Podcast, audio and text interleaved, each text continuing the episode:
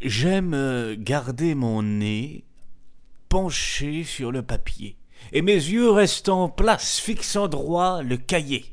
Disons que je les jette que rarement dehors, par peur d'un jour les perdre. Question de confort.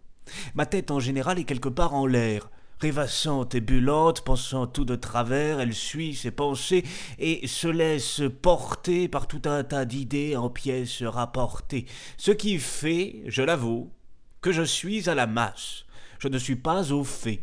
Ma tête qui traînasse ne peut pas être en l'air et être sur la terre durant le même instant. Bah, c'est élémentaire. Alors, quelle ne fut pas ma surprise aujourd'hui lorsque soudain me vint dans un moment d'ennui une envie fortuite de ne glisser qu'un œil discrètement dehors, muet comme une feuille, et que je vis alors que le monde faisait sans m'avoir prévenu, et j'en fais le procès, un grandiloquent bal, mais qui plus est masqué. Je l'ai vu, je l'assure, j'étais estomaqué.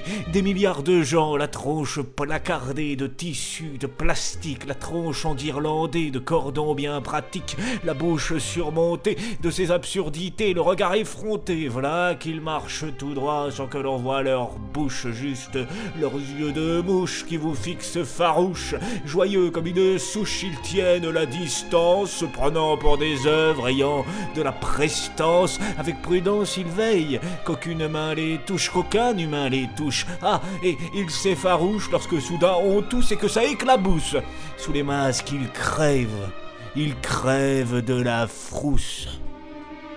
De mes yeux, je l'ai vu, et je ne l'ai pas cru. Mais le long des grands ports, j'y ai vu des morues, masqués aussi, bien sûr, et aux eaux de Vincennes, les tigres éléphants sous la lune malsaine se fabriquaient des masques. Les pingouins et les ours se faisaient tous fourrer par la grosse langouste des cotons dans le pif, mais solitaire au loin. Dans l'allée de la brousse, j'y ai vu comme un point. Un petit animal, observant amusé le sourire en coin, et un peu médusé cette cacophonie, et lui n'arborait point sur sa face de masque. Il n'en a pas besoin, ce petit margoulin, ce minus fifrelin, ce méchant le vilain, salaud de pangolin.